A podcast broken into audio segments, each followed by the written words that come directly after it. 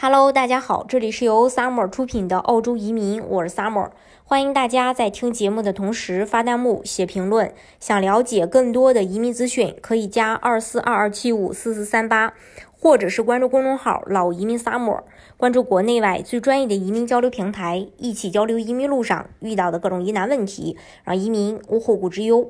根据《每日邮报》的报道，最近有经济学家呼吁，澳洲将每年的移民配额上限增至十九万，而联邦财长给出的上限更高。他说，预计未来几年内每年的移民配额上限将增至二十三点五万，以刺激经济复苏。澳洲副总理也表示，澳洲现在比任何以往时候都需要海外工人，以缓解劳动力短缺的问题。但他警告移民不要把目标对准悉尼。澳洲副总理称，澳洲现在需要移民来做澳洲人不会做的工作。目前，澳洲劳动力非常短缺，但是我们不得不说一句：如果你想来澳洲，你必须住在偏远城市或地区，而不是悉尼和墨尔本等大城市，因为大城市已经人满为患，不需要更多人了。但偏远地区的城镇需要啊。为了让我们的经济运转起来，我们必须尽快让自己变得更强大。为了做到这一点，我们必须让偏远地区的经济蓬勃发展。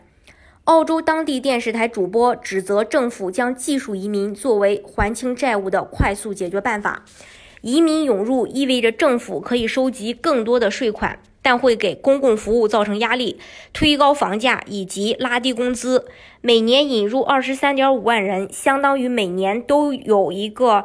霍巴特的人口涌入澳洲。我们的领导人把移民当作摇钱树，但是这真的是符合我们的利益吗？我们谈论的不是政府或财长的利益，我们谈论的是澳洲普通人的最佳利益。这样做也许能让经济学家满意，但无法让等待数年才能做手术的澳洲人满意，也无法帮助那些梦想着买房的澳洲人。虽然移民在建设澳洲的过程当中至关重要，但是担心住房、卫生服务和交通都会承受巨大的压力。他不希望移民去悉尼，因为悉尼的交通拥堵问题非常严重，而且已经有五百所学校出现了学生过多的问题。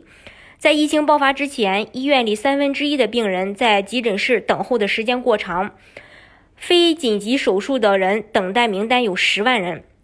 另外，悉尼房价上涨的速度达到了工资增长率的三倍，比澳洲其他地区房价的增速更快。悉尼的住房需求会导致很多人没有地方住，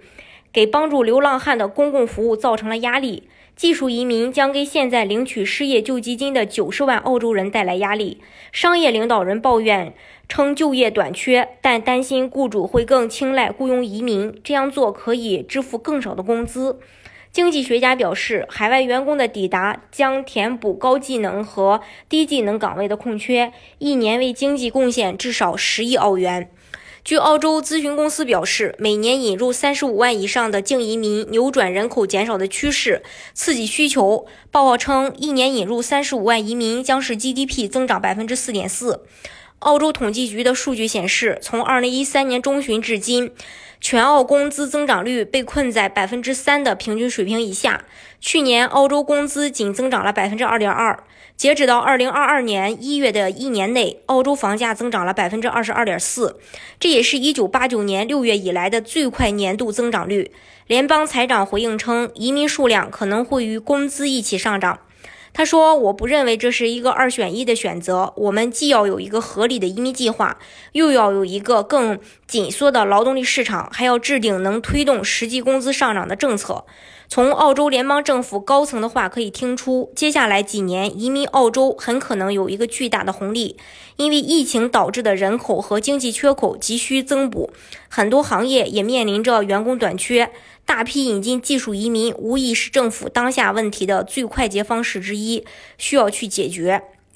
但是联邦大选即将开始，